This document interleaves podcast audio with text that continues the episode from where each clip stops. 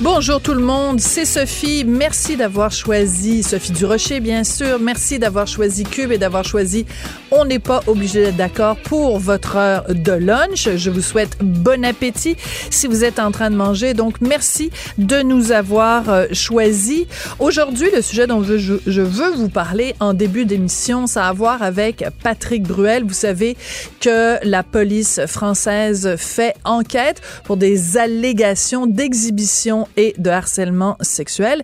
Et comme à chaque fois, Bon, c'est devenu une habitude maintenant. À chaque fois qu'une personnalité publique est soupçonnée ou accusée de quelque chose, en particulier quand ça a à voir avec des histoires d'inconduite sexuelle, le procès sur la place publique commence dans les instants qui suivent. Alors sur Twitter, sur Facebook, un peu partout, tout le monde a son opinion. Tout le monde a sa version de l'histoire.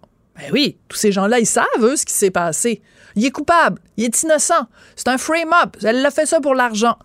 Personne n'était présent dans la salle de massage ou dans la loge de Patrick Bruel cette journée du mois d'août en Corse, à part la personne qui a fait le massage et Patrick Bruel. Alors arrêtez avec vos théories du complot, avec vos extrapolations, avec vos hypothèses, avec vos jugements à l'emporte-pièce.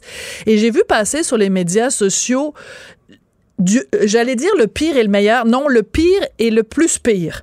C'est à peu près ça que j'ai vu passer sur les médias sociaux des gens qui ont fait des liens absolument nauséabonds entre le fait que au cours des dernières années des histoires d'inconduite sexuelle ont euh, euh, euh, éclaboussé des gens comme Harvey Weinstein, Jeffrey Epstein et Patrick Bruel. Quel est le point commun entre ces trois personnes? Ces trois personnes sont juives. Et là, ça a donné lieu sur les médias sociaux à des théories, comme je l'ai dit, nauséabondes.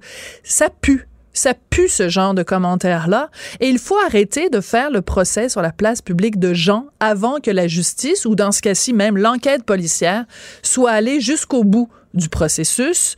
Laissons la justice suivre son cours, puis après, on pourra avoir toutes les opinions qu'on veut. Mais en attendant, on se garde une petite gêne. La présomption d'innocence, jusqu'à preuve du contraire, ça existe encore au Canada et en Europe. Alors, euh, respectons ce principe-là. Vous souvenez-vous de l'époque où on attendait que quelqu'un soit formellement trouvé coupable avant de porter un jugement? Ben non, aujourd'hui, ça prend trois secondes. Il y a quelqu'un qui déclare quelque chose à propos de quelqu'un. Ah, tout le monde a une opinion.